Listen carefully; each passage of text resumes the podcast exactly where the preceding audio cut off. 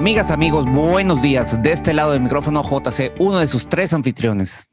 Buenos días, les saluda Toño Ocampo. Bienvenidos a Emprendedor Sin Vergüenza, el podcast donde hablamos del lado escondido de la cultura emprendedora.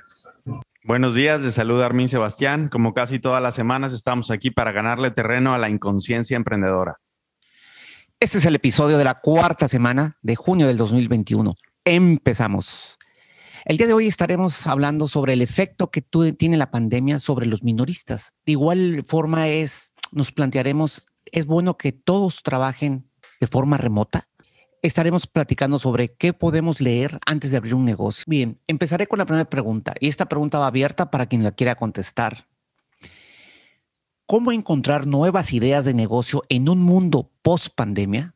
Yo creo que igual como las, como las encontrábamos antes de la, en un mundo prepandemia. A los que buscaban, a los que ya encontraban nuevas ideas de negocio en un mundo prepandemia, yo les diría, síganlo haciendo igual. A los que no lo hacían, a los que no las encontraban antes, ¿no? el, problema creo que más que la pandemia es empezar a encontrarlas, independientemente del mundo. Y ahora, ¿cuál es la receta para encontrar o qué, ¿En qué receta confío yo para encontrar ideas de negocio en el mundo? Punto. Es eh, una de las mejores es vende lo que te gustaría comprar.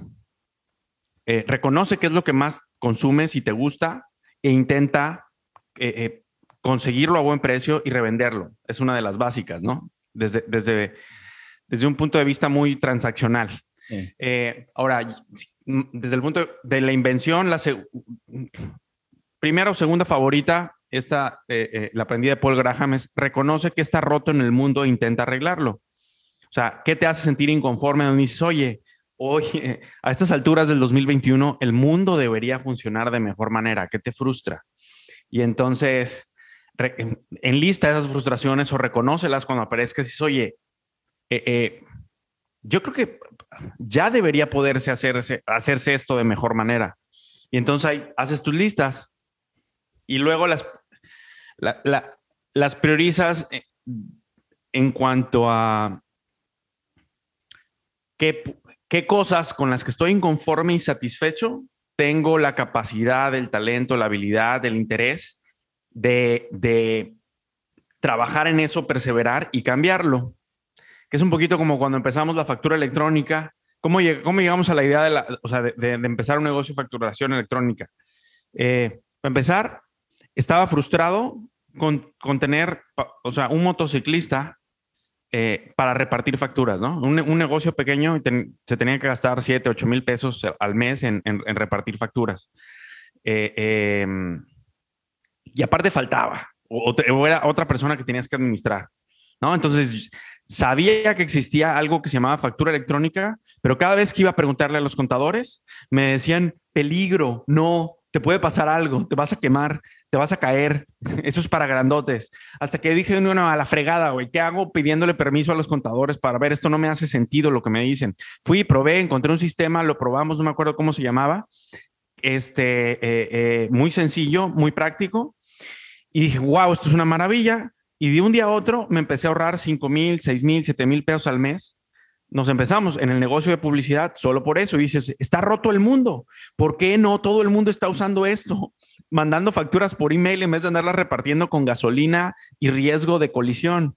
Y luego dije, oye, el mundo está roto. Todo el mundo debe usar la factura electrónica. Puedo formar parte de la ola que empuja que el mundo se convierta en eso. Y dos, esto es algo que puedo yo fabricar ¿no? Este, porque eso, sería padrísimo, no o sea, hay mil cosas que, padres que, no puedo hacer, pero en ese entonces tenía un amigo y yo en mi ingenuidad, eh, eh, un amigo que se llama Juan Carlos, y yo en mi ingenuidad dije, oye, Juan Carlos sabe programar sistemas, hace, construye cosas con, con la programación, esto se ve muy sencillo, yo estudié contabilidad y finanzas, como por qué no podemos hacer nuestra solución de factura electrónica y venderla, ¿no? Entonces, hay, y bueno, y, listo. Así empezamos. Y un, y un, grado de ingenuidad también, ¿no? Porque si no, de haber sabido todo el trabajo que había en medio, quién sabe si hubiera empezado, ¿no? Pero entonces, yo creo que en ese mundo sin pandemia, era prepandemia, pero la base, los principios son más o menos los mismos. Pues yo creo que sí, este, la pandemia ha abierto nuevas oportunidades, ¿no? Ahora como trabajar desde casa se va a volver más común, eh, eh, entrega a domicilio de, de, comida, de cosas, este, comprar el súper eh, por internet, se, está volviendo mucho más común, ¿no? Este, un ejemplo es nuestro amigo y de hecho uno de nuestros escuchas, Daniel González, este, él aprovechó la pandemia para emprender y tiene ahorita un negocio donde les, le, él está trabajando a Chedraui para hacer el reparto de los este, de, de, víveres que compran por internet, ¿no? Y pues empezó con este, una tienda y ahorita tiene varias, no sé exactamente cuántas, pero varias. Este, eh, y fue una oportunidad que salió gracias a la pandemia, ¿no? Si la pandemia no hubiera existido, a él no, hubiera, eh, no hubiera entrado esa oportunidad, ¿no? Entonces, definitivamente, yo creo que sí van a haber eh, un nuevo tipo de oportunidades por pandemia que pueden ser aprovechadas, ¿no? Sí, mira, yo digo, otra forma es, pues copia lo que se está haciendo. También, no, no, no hay ningún problema. Fíjate qué es lo que está funcionando ahora, este, y, y cópialo, ¿no? La, realidad es que todo esto tiene un factor común denominador que yo veo, que es la digitalización de la vida, este, y para allá vamos. Y yo creo que la pandemia lo único que hizo fue a lo mejor acelerar un poquito, como lo que comenta Toño, de decir, oye, pues compra por internet. Casi todo, casi todo lo puedes comprar por internet, ¿no? Entonces, eso genera otros negocios a, a, alrededor, ¿no? Eh, y, sí, y sea, yo, yo, les diría eso, copien, copien hacia dónde va, si es que no quieren ponerse a pensar mucho. Eh, Inclusive en mi, en mi pueblo de Teapa, Tabasco, ¿no?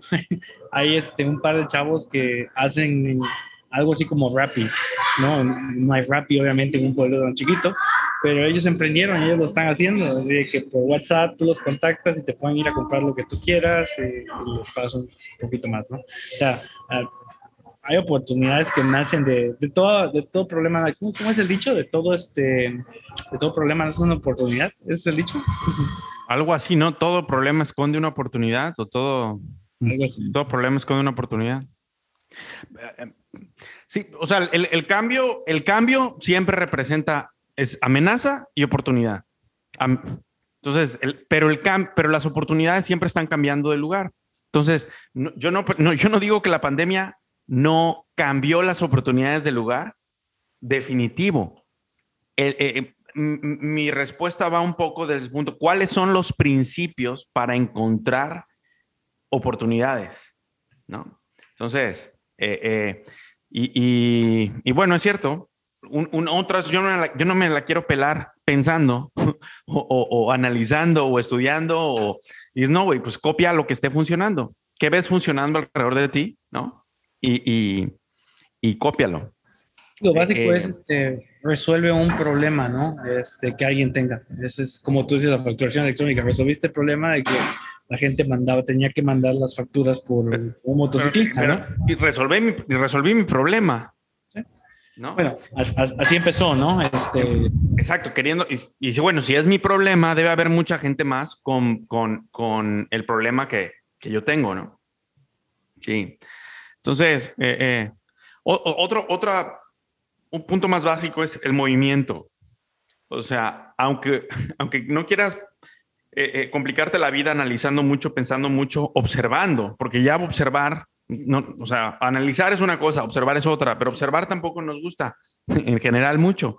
Pero la otra es estarse moviendo, estarse moviendo y, así, y, y haciendo y intentando cosas nuevas. Mencionabas el caso de Daniel, ¿no? Le apareció esta oportunidad enfrente, pero si no hubiera, no se hubiera movido eh, para aprovecharla por, por, la razón o excusa que hubiera, porque él tenía un negocio anterior, ¿no? Entonces podría decir, oye, yo me dedico a otra cosa completamente distinta. Sí, no, de hecho, por... eso es un punto muy importante, ser muy flexible, ¿no? Él, él normalmente había tenido años siendo constructor, ¿no? Y este fue un pivot durísimo, otra cosa completamente diferente, ¿no? Eso, eso es un espíritu emprendedor. El, la, la, flexibilidad que viene, viene o del espíritu emprendedor o de la necesidad. ¿Sí? Porque ese es, es el, esa, ese, ese, manto que nos cae sobre nosotros, que nos hace emprendedores a casi todos, es la necesidad. Este, pero, pero fuera del que no es, de no estar ahí, eh, eh, luego estamos pocos dispuestos a estar flexibles, ¿no? Y dice eh, Jeff Bezos, ¿no? Las dos como habilidades indispensables para, para, para emprender y tener éxito es una combinación de necedad, perseverancia perseverancia o necedad, él, incluso usa la palabra necedad, y la otra, stubbornness, y la otra, flexibilidad. Entonces es, es, una combinación peculiar porque casi que ser necio es ser inflexible, ¿no? O ser flexible es no ser necio. Entonces necesitas las dos cosas, ¿no? Correcto, muy bien. Perfecto, excelente. Voy a pasar a la siguiente pregunta, que es, ¿cómo construir un startup transnacional? No sé, nunca lo he hecho, nunca lo he visto. o sea, digo en México, perdón. Pero, pero no digo que no se pueda, ¿no? Nada más casi que me estoy declarando incompetente. Pero seguro que después de que ustedes respondan algo, algo se me va a ocurrir. Así que denle. Eh, mira, eh, yo eh, quiero entender la pregunta por el lado de abrir una empresa en otro país, ¿sí? o al menos así lo quiero entender, el transnacional. Este, yo, yo le diría, bueno, hoy con la tecnología, todos los negocios que abras son transnacionales. O sea, porque puedes vender en cualquier parte del mundo. No, no, no, no todos, o sea, pero no todos, pero sí muchos. O sea, una app, una app en el App Store, sube una app en el App Store y quizá la puedan descargar en X cantidad de países. Exacto. Entonces, como que aquí el tema es más que dónde abrir la empresa, es cómo enfócate en un problema que, tenga potencial de, de servir internacionalmente, ¿no? Exacto. Yo creo que es este, donde hace sentido hacer una transnacional es cuando tienes el, lo que le llaman el geographic arbitrage, ¿no? que encuentras un, un imbalance, ¿no? donde en un, en un país este, algo es muy barato y en otro no, entonces puedes este, lograr ahí tú ganar eh, la diferencia. Entonces, por ejemplo, este, siendo ingeniero de sistemas, lo que he visto muy comúnmente, varios amigos que tienen una este, fábrica de, software o un equipo de sistemas en México, donde pues, el salario es cinco o seis veces eh, menor a lo que es en Estados Unidos y venden los proyectos en Estados Unidos. ¿no? Este, eh, entonces ahí vendes la mano de obra barata en México, este, pero cobras en dólares. ¿no? Es algo bastante común que he visto. Y, y, y, platicando de cerca con un muy buen amigo que tiene eso, los problemas que tenían al principio era que lo intentó hacer simplemente teniendo la empresa en México así empezó, ¿no? Y bueno, y, y páguenme. Y era, a, a, los americanos no muy les gustaba, porque tenían que andar viendo cómo mandar dinero a México, este, e, en lugar de hacer algo local, ¿no? Entonces lo que acabo haciendo es hacer una LLC en Estados Unidos por cuenta de banco allá para que pudieran pagarle allá. Este, eh, entonces lo que acaba haciendo es, es una empresa en Estados Unidos que, que le factura a la empresa de México, ¿no? es, es como dos empresas, pero las dos son tuyas, ¿no? me sorprende lo administrativo que andan ustedes hoy con la parte legal y contable, fiscal, y, la parte de la oportunidad, y, que es la más difícil del emprendimiento, ¿no? Es como, ¿cómo fregados convences gente en todo el mundo que te mande dinero a México, ¿no? Que es la parte que yo veo más, este, como, pero bueno, está bien, está bien, yo soy el administrativo y me sorprende que ustedes se hayan puesto administrativos. La primera parte de mi respuesta, ¿no? Encuentra un imbalance entre países, ¿no? Y, y, aprovecha para que tú ganes la diferencia en ese imbalance. Una oportunidad, ajá, es un excelente, un super ejemplo, Toño, de este, eh, em, eh, y sí, una oportunidad de arbitraje, ¿no? Otra vez, nuestra definición favorita de emprendedor, Peter Drucker, la Biblia, de, la Biblia de, los administradores y emprendedores es, es mover recursos de un entorno de, bajo rendimiento y pasarlos el mismo recurso a uno de alto rendimiento, ¿no? Entonces, puedo poner otro ejemplo, ahorita me acordé de hecho, este, tengo un, muy buen amigo mío que trabajaba, trabajaba en Microsoft eh, y su esposa era eh, agente de bienes raíces. Se, se cansó un poco de, de, trabajar en Microsoft y se fue a, con la esposa a la empresa de bienes raíces, le dio bastante bien. Se cansó, de cobrar, se cansó de cobrar 200 mil dólares al año. Se cansó. Y bueno, este, eh, que es una persona muy emprendedora, ¿no? Entonces se hartó y se, se fue a hacer, a, hacer, la empresa de bienes raíces, le está yendo muy bien, pero ya también estaban hartos de Seattle y se querían regresar a México, ¿no? Con la experiencia de haber este, emprendido... Es que el nopal es duro de dejar, cabrón. O sea, yo lo entiendo. Se regresan a, a México, a, fueron a, a, un pueblo en Michoacán que ni me acuerdo el nombre ahorita, pero es un pueblo chico de, pone 60, 70 mil habitantes, ¿no? Pues allá pusieron este, una, eh, una empresa de, de, mercadotecnia, estas que hablan a, telemarketing. Telemarketing, pero una empresa de telemarketing para tratar de convencer a gente en Estados Unidos que vendan sus casas, ¿no? Porque ahorita hay un problema de que no hay suficientes casas para vender, ¿no? Entonces, ese, es, él consigue gente que, que, esté dispuesta a vender y ya le, le pasa ese, ese enganche a, a, los agentes de bienes raíces en Estados Unidos. Y así tiene un equipo de como 100 personas en, este, en, ese, en, en un pueblo en México. Wow, qué padre, ¿no? Y está siendo un agente de cambio en ese pueblo, supongo. Oye, pero, pero ¿y cómo les enseñó inglés? ¿Cómo encontró gente que hablara inglés? Esos detalles no lo sé, pero este... Oye, Toño, ¿cómo le hago para tener amigos como los tuyos? Necesito un upgrade de amigos, güey, como te podrás dar cuenta. sí, está, está, padre, está padre el ejemplo, la verdad que sí. El, el, ahora, yo quisiera hacer énfasis otra vez. negocio, empresa, emprendimiento y startup no son sinónimos, ¿no? Entonces, desde el punto de vista startup esencial es una empresa optimizada para el crecimiento. ¿sí? Dice Paul, Paul Graham, un startup, y esto me lo recordó tu ejemplo, Toño, porque él, él, dice, oye, no, tienes que, necesitas ganar dinero, quieres hacer, hacerte rico, eh, eh, en, una, poniendo una empresa que es el, camino ortodoxo, sí. Bueno, el camino más común es heredando, ¿no? La mayoría de la gente se hace rico heredando o casándose con alguien que ya sea rico. Y de ahí lo más común es este, el, el, poner un negocio si te quieres enriquecer rápido. Entonces, asumiendo que esa sea tu motivación, ¿no?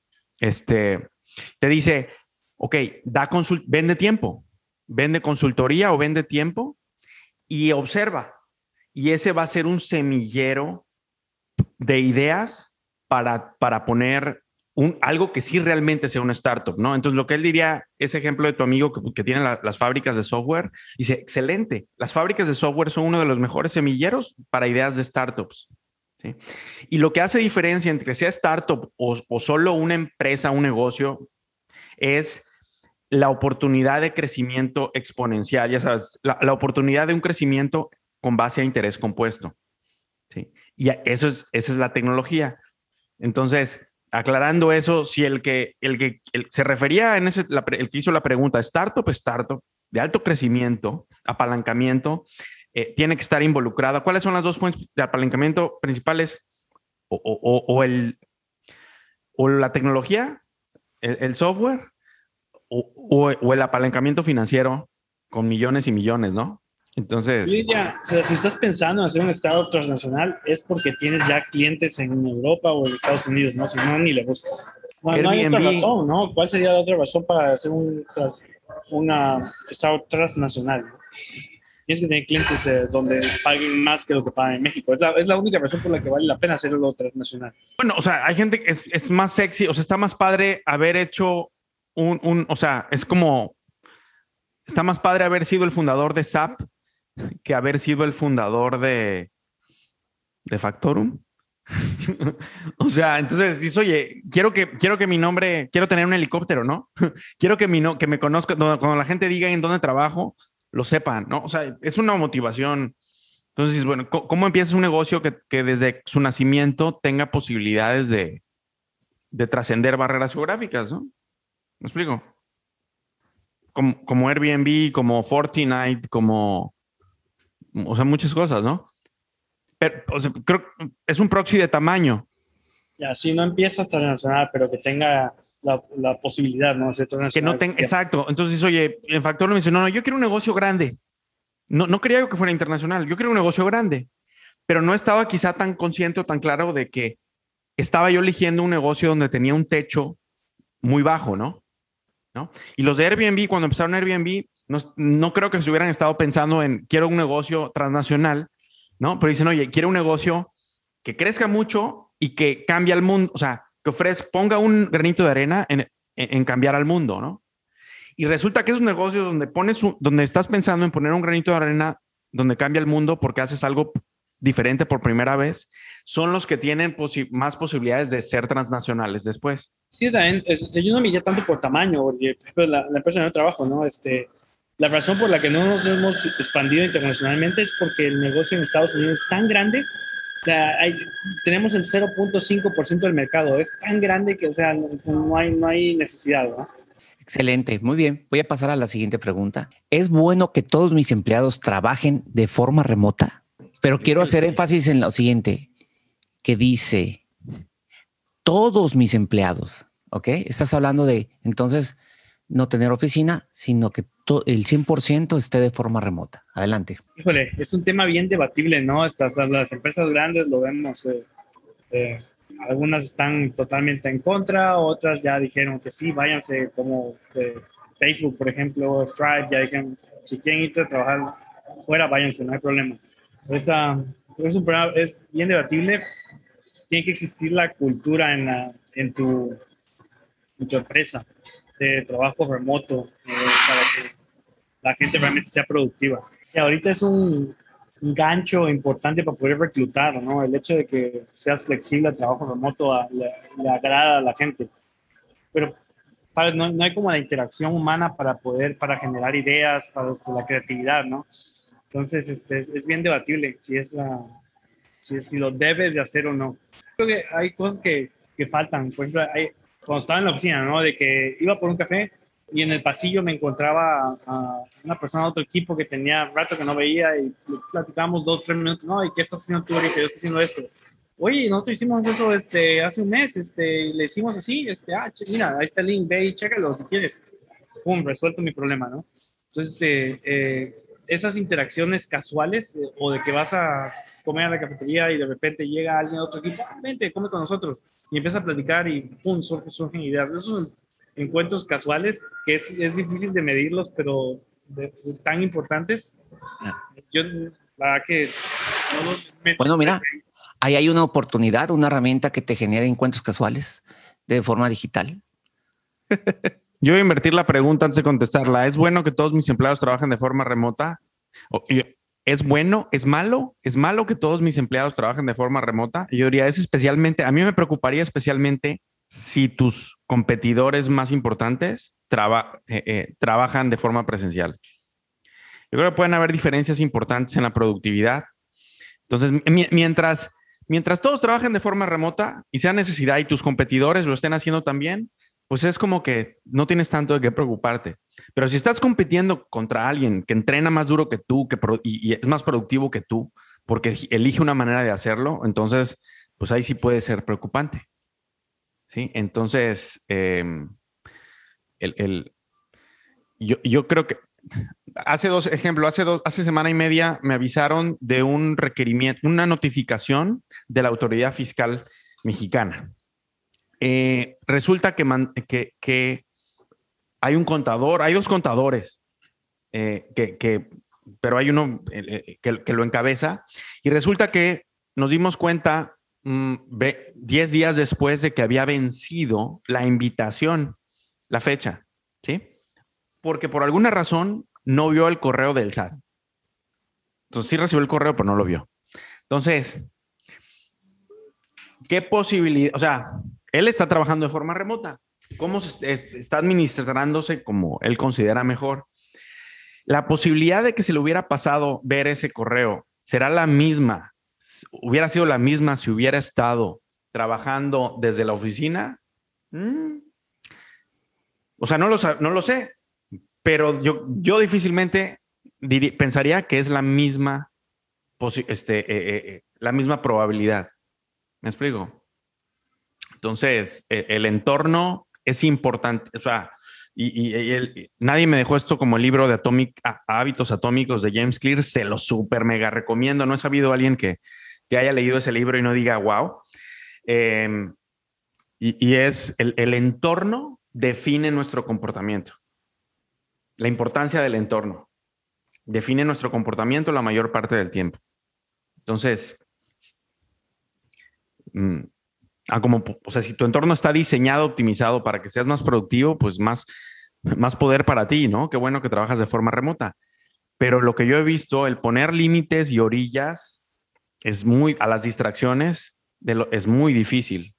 Y las oficinas físicas ayudan a eso, para empezar poniendo distancia entre todo lo que es doméstico de todo lo que es laboral. Supongo que a Juan Carlos ya no le hace diferencia, ¿no? Tanto trabajando remoto, él es productivo. Lo, digo, lo que hace Juan Carlos es, a ver, a mí no importa que me digas, no importa diferencia de productividad, yo no voy a volver a trabajar de manera presencial. Y está bien tener esa claridad, pero no te tienes que echar el rollo que eres más productivo así, no lo sé. Ahora, también otra cosa es, si estás acostumbrado a que de manera remota trabajas con gente que te hace menos productiva, que también pasa, ¿no? Entonces dices, no, pues sí, mucho mejor el trabajo remoto porque, este, porque, la, gente, porque la gente no te está interrumpiendo. Yo diría, ¿dónde tienes un mejor entorno para llevar a la productividad?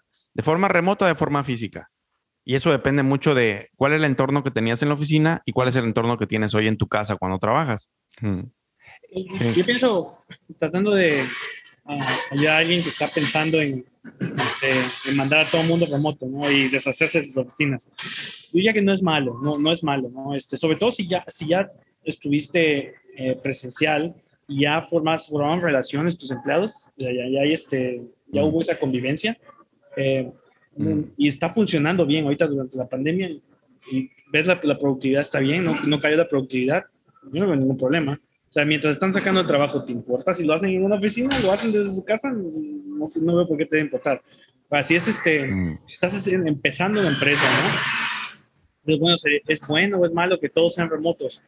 Pues, de nuevo, es, es la productividad, pero yo diría sí da oportunidades para que cada, no sé, mes, dos meses, puedas juntar a tu equipo por un día, ¿no? Y este, convivan eh, y algo así, otra vez todos trabajando remoto. Pero yo creo que esa, esa, ese toque personal eh, es, muy importante eh, con que suceda cada, cada cierto tiempo, cada, no sé, dos, tres meses, algo así. Sí, sí, me, me, me, parece muy, muy sensato lo que, lo que comentas, especialmente si fuera un equipo de recién formación, muchos integrantes nuevos. Yo antes que entrar a trabajar como estuve trabajando por una empresa que así funcionaba. Era casi, teníamos oficinas en San Francisco, pero era casi todo, toda la gente estaba casi remota. Y mi, eh, mi posición iba a ser remota. Pero era obligatorio, de hecho, que cada seis meses todos los empleados de, Estados Unidos tenían que juntar en San Francisco para convivir y este eh, ya luego regresate, ¿no? Pero ¿Cuánto, tiempo, recuerdas cuánto tiempo duraba ese convivio? Creo que era una semana, porque era cada seis meses, ¿no? Ok. Para que, ok, convivir y trabajar, supongo. Está padre. Sí, claro, convivir y trabajar. Voy a pasar a la siguiente pregunta. ¿Qué cursos o temas recomiendas o recomendamos para que entienda y lea antes de abrir un negocio? Eh, eh, híjole, ya saben, piden A y me voy por B.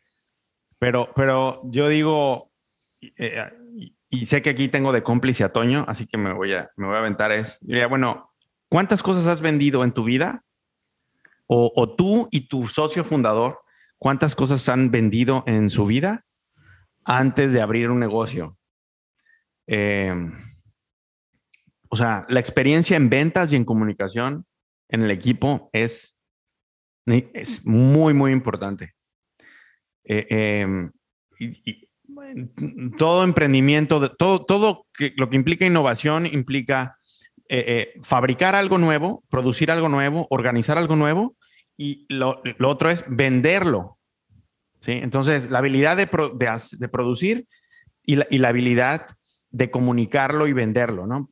Entonces, hasta en los restaurantes, ¿no? Un ejemplo muy básico, es son importantes las dos cosas. Puedes tener, cocinar algo muy rico, pero si lo empaquetas muy mal, lo presentas muy mal, eh, eh, eh, vas a estar remando en contra de la corriente. Entonces yo diría, ¿quién tiene experiencia en ventas, no? Ejemplo, Apple, Wozniak y, Jobs, ¿no? Este, el, mejor, el, constructor, el, mejor tecnólogo era Wozniak, eh, pero, y habían, sin Jobs, ¿sí? sin, sin Jobs, todo, todo ese super IQ y, potencial técnico y, no, hubiera, no hubiera trasladado en algo este, pues muy, muy grande, ¿no? Entonces yo diría, este, experiencia, no solo, no solo cursos y o temas, ¿no? Porque nos están viendo cursos o temas. Ok, yo digo, bueno, ¿cuántas? ¿Ya tú has tenido la experiencia o alguien en el equipo la tiene? Y ahora sí, entrando a lo que piden, que cursos o temas, yo, a mí me gusta más el tema de los libros eh, y, el ejecutivo eficaz de, de Peter Drucker, eh, sin duda sería uno de esos la semana de trabajo de cuatro horas, a mí me, me sirvió, tú lo sabes, nos sirvió muchísimo. Este, eh, eh, también luego de, luego de que me sirvió, me distrajo mucho porque me empeciné un poco en, en probar todo lo que recomendaba, ¿no? Y, igual y no todo era viable en México porque estaba pensado en un contexto más americano de habla inglesa, pero, pero sí, esos dos. Los, en sí, los ensayos de Paul Graham son gratis, son, están en línea en su página, son excelente fuente, especialmente si, está, si estás en software, los tienes que leer. Totalmente de acuerdo con Armin, la que saber de ventas es tan importante para poder eh, este, emprender. Muchas, varios errores que he visto, ¿no? Hay gente que dice, ah, voy a poner un negocio. No, pues voy a poner un negocio, una boutique. ¿Y qué sabes de boutiques, no? ¿Has trabajado siquiera en vendiendo ropa en algún lugar o has trabajado, no sé, en Liverpool siquiera o algo por el estilo. No, ah, no, pero aún así me voy a aventar y voy a poner negocio, una mega inversión y te tiras al ruedo, ¿no? Ups, yo ya mm, de perdida, sabes, este, busco un trabajo en esa área para que conozcas y, entiendas un poco mejor cómo funciona antes de, de, tirarte, tirarte al ruedo, ¿no? Este, pues, entonces consigue, en resumen, consigue experiencia en en el ámbito donde quieres este, entrar a, emprender. Em, en cuestión de ventas y experiencia y, libros, a mí me encanta eh, The $100 Dollar Startup por todos los ejemplos que pone este libro de cómo empezar sin tener que gastar grandes cantidades de capital. La idea es este, cómo probar conceptos este, de forma barata para ver si, si va a funcionar el startup que estás planeando no. Mm. Está padrísimo, qué bueno que das esa recomendación porque, de, y de hecho, los dos, los dos, en mi historia, los dos negocios más redituables e indispensables fueron 100 dollar startups, por así decirlo. O sea, fueron negocios que el dinero no fue la base sobre la que se comenzaron y luego el dinero distrae mucho y porque crees que ya tienes algo de capital, está, andas pensando en, en negocios donde puedas usar el capital.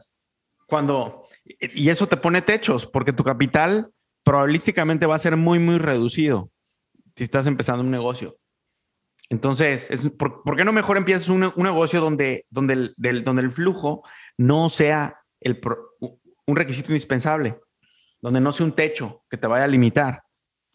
Muchas veces nos escondemos detrás de, o sea, eh, detrás de eso. Es, ah, es que me falta eso, por eso no pongo ningún negocio. Me falta dinero, me falta tiempo, me falta... Pues decir, no, es que realmente me da miedo, no quiero me da miedo por esto, me da miedo por esto, me da miedo por esto. Bien, yo les recomendaría un libro que es, es chiquito, son pocas páginas, lo leen en un ratito, y se llama La Buena Suerte.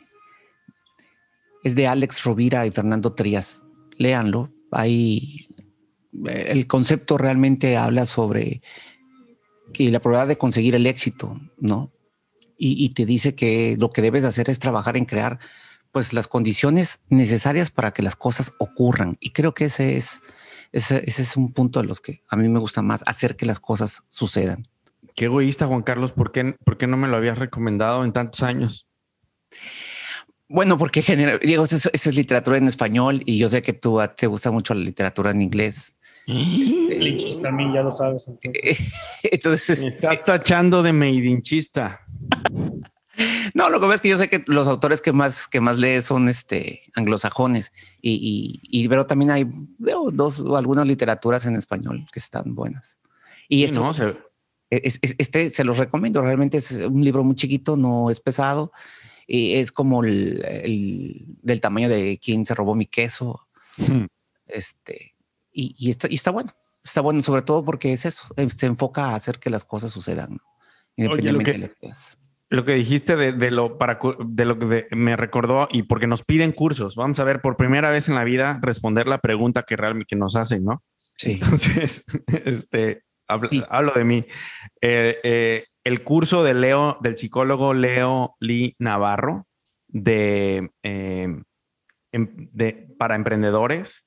Entonces, si hubiera así como que una cosa, un curso que me hubiera gustado tomar cuando estaba yo emprendiendo, híjole, se lo súper recomiendo. Y ahora ya lo da en línea también. Él tiene su podcast, tiene su canal de YouTube, Leoli Navarro.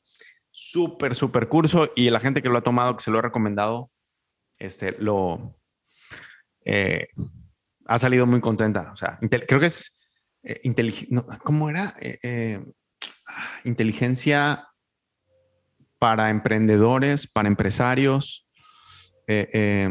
No recuerdo, pero son, son, tiene, él tiene tres cursos principales y, este, y ese, uff. Claro, es como todas las herramientas. Si no las usas, o sea, la herramienta es genial, pues si no las usas no te va a servir mucho. Paso a la siguiente pregunta. ¿Qué es mejor, invertir en personal o confiar en la inteligencia artificial para mi negocio? El, software va a ser siempre más barato que el, que el, o sea, si puedes, si puedes resolver la necesidad con software, sea inteligencia artificial o no, porque esa es una categoría eh, bastante subjetiva, pero si puedes resolverlo con procesos automáticos y servidores, eh, eh, el 99% de las veces te va a convenir resolverlo así. Y solo contratas, o sea, solo metes personal donde no sabes, donde todavía no sabes cómo sistematizar eh, vía cómputo em, el trabajo que necesitas hacer. Claro, sí, esto, no, es un, no es una sustitución de, blanco-negro, ¿no? O sea, necesitas la combinación. Y, lo que necesitas es detectar en dónde la tecnología te, te ayuda y le ayuda a las personas que vas a contratar. O sea, en, este caso yo creo que es un mix. O sea, no es solamente eh, inteligencia artificial. Eh, no creo que estemos en el, en el, momento correcto como para decir es que la inteligencia artificial eh, solita puede, independientemente del negocio. Y, cuídate de los vendedores que te hablen de inteligencia artificial. Exacto. Cuídate. Exacto. O sea, hay que entender que hoy la tecnología es una herramienta que le va a servir a las personas que tú contrates. Y entre mejores sean las herramientas, menos personas tienes que contratar para resolver tu problema, ¿no? Bueno, estoy de acuerdo. Eh, yo hay una advertencia ahí de que para poder usar inteligencia artificial, tú debes de tener el, el, problema ya muy bien entendido manualmente con personal y quizá inclusive tener un poquito de automatización antes de que siquiera te pongas a pensar en inteligencia artificial. Porque la inteligencia artificial, para que sea inteligente, tienes que enseñarle. y, este, y para enseñarle, no puedes enseñarle a alguien si tú no sabes cómo hacerlo, ¿no? Entonces, no, no, no, no es magia. Es este, eh, necesita eh, enseñanza antes de que pueda hacer su trabajo. Entonces yo diría, primero preocúpate por entender es muy bien el problema que estás tratando de resolver, empezar a automatizar partes y ya cuando veas que este, la automatización no está escalando, entonces dices, ok, bueno, puedo empezar a pensar en inteligencia artificial. Tengo curiosidad, Toño, en tu, tu, negocio, estás en startup, en un entorno súper competitivo. Eh, que, em, han usado la inteligencia artificial, o sea, como o algo para, para... Sí, es el pan de cada día, eh, pero bueno, te doy un ejemplo. Cuando empezamos, donde se usa más fuerte es para decidir en, el precio, en, los precios. Los precios todo es mediante inteligencia artificial. Y este, pero no empezamos ahí, ¿no? con los precios empezamos con una hoja de Excel. No que decíamos, ah, bueno, de Portland a Seattle, este es el precio esta semana y la siguiente semana es esto. Así se empezó, con una hoja de Excel. Hoy en día, híjole, agarramos información de varios lugares para darle a la, a la red neuronal artificial para que aprenda de toda esa información y de los de los envíos que hemos hecho este, los últimos dos, tres meses, un montón de información que le damos para, para que pueda, se, siga entrenando y nos pueda dar resultados, ¿no? Pero no empezamos así, ¿no? Empezamos con una bill hoja de Excel, ¿no? Entonces, este, es, muy importante de que no te vayas, no, no porque suena sexy, esa es la primera, lo primero que quieres hacer, ¿no? No puedes empezar ahí, tienes que primero entender muy bien el problema, tener ya un proceso, un poquito de automatización, y ya cuando vas que no va a escalar, porque la hoja de Excel, imagínate, ya cuando empiezas a tener, por ejemplo, nosotros, ¿no? ya empezamos a tener dos, tres mil eh, envíos a la semana, eh, montones de gente pidiéndonos este, precios, pues ya no escalaba, ¿verdad? Ya, ya, no, ya no, escalaba los humanos, necesitábamos automatizar más y con inteligencia artificial. Pero fue hasta ese punto, ¿no?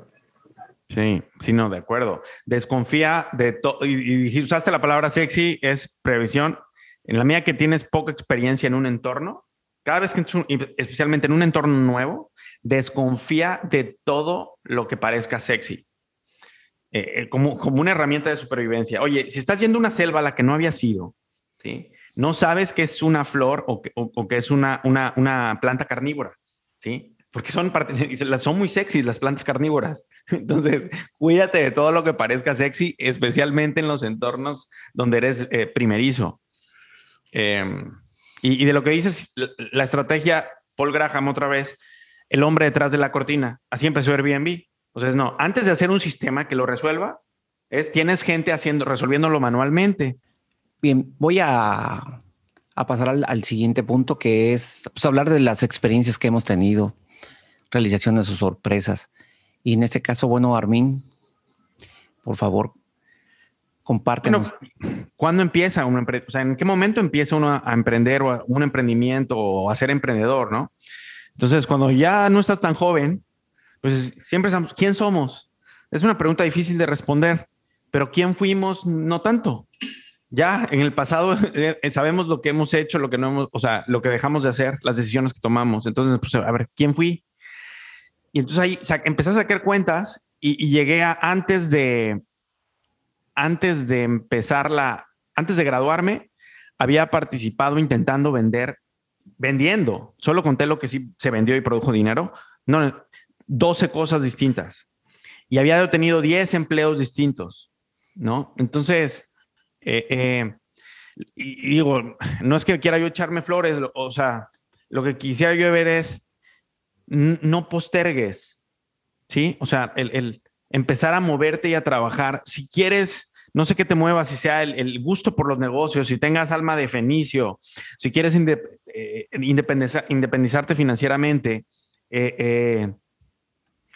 empieza a moverte desde la, o sea, desde la tuve mis primeros trabajos en mi caso desde la primaria, pero, pero desde la secundaria, estás trabajando, estás moviéndote, buscando, rascando por aquí, por acá, hacia lo que quieres. Eh, eh, preparatoria, bueno, ya, lo último es preparatoria, diría yo. Y, veo, lo veo reflejado en el caso de Toño, que, aunque, que aunque está, tiene trabajo personal subordinado en la empresa en la que está, lo que está haciendo es, estás tomando la forma de la oportunidad. Entonces te has preguntado, oye, ¿cuál es la mejor oportunidad en mi entorno que el entorno me ofrece? y en buena medida la respuesta es pues, tener el trabajo que tienes, ¿sí? Entonces, tomas la forma de la oportunidad. Eso es ser emprendedor. Pero si yo veo tu historia, tú empezaste a tener trabajos, te ibas a, o sea, te ibas, en la te ibas a trabajar en Cancún, a Cancún te fuiste algunos veranos o en la universidad, este, armaste algunas computadoras, este, em, te trajiste carros de Fayuca en el, del extranjero y los pasaste a México para venderlos y los manejabas dos mil kilómetros o no sé cuánto para venderlos. En fin, entonces, mm, o sea, si lo tienes, déjalo salir ya. No te esperes a que te gradúes de la universidad porque no va a ser magia. O sea, el título no te va a resolver las inseguridades ni te va a dar la capacidad y el, ¿no? Y si no lo tienes, entonces reconoce que, que no, no quieres hacerlo y entonces, y empieza, especialízate en lo que, Em, empieza a generar pedigrí, historia en lo que sí eres tú. Si no eres emprendedor, eres otra cosa. Entonces ve y hazlo ya. No esperes a graduarte. y si sí eres, pues entonces empieza y empieza a buscar. No, es, no va a ser más fácil ya que tengas título. Al contrario, echa a perder vendiendo y aprendiendo, empleándote desde antes. Y la mejor, y, y, para encontrar buenos empleos, la mejor fórmula es ve y trabaja para gente que admires. No olvídate del dinero. Sí, sí vas a ganar algo, pero ve y trabaja cerca de gente que admires. Bien, voy a pasar este, con Toño esta, la siguiente sección de qué pondríamos en, en un espectacular en, el aeropuerto de la Ciudad de México. ¿Qué te, para decirte algo importante que te recuerdes? ¿Qué pondrías en esa frase? Un árbol nace de una semilla. También un negocio es así, ¿no? Tienes que empezar con algo grande. Este, no tienes que empezar con grandes inversiones de dinero, ¿no? Eh, es, puedes empezar con, de hecho es preferible que empieces este, pequeño, ¿no? Yo, yo les voy a, a decir una que, que traje de Bill Gates. Tus clientes más insatisfechos son tu mayor fuente de aprendizaje. Trabaja para gente que admires. No, como que sigue, no, no sigas el dinero, sigue a quien admiras. Excelente. Muy bien, pues bueno, este ha sido este capítulo. Muchas gracias por haber estado con nosotros. Gracias, Juan Carlos. ¿eh? Gracias. Qué bueno que ahora sí llegaste. Gracias, Toño.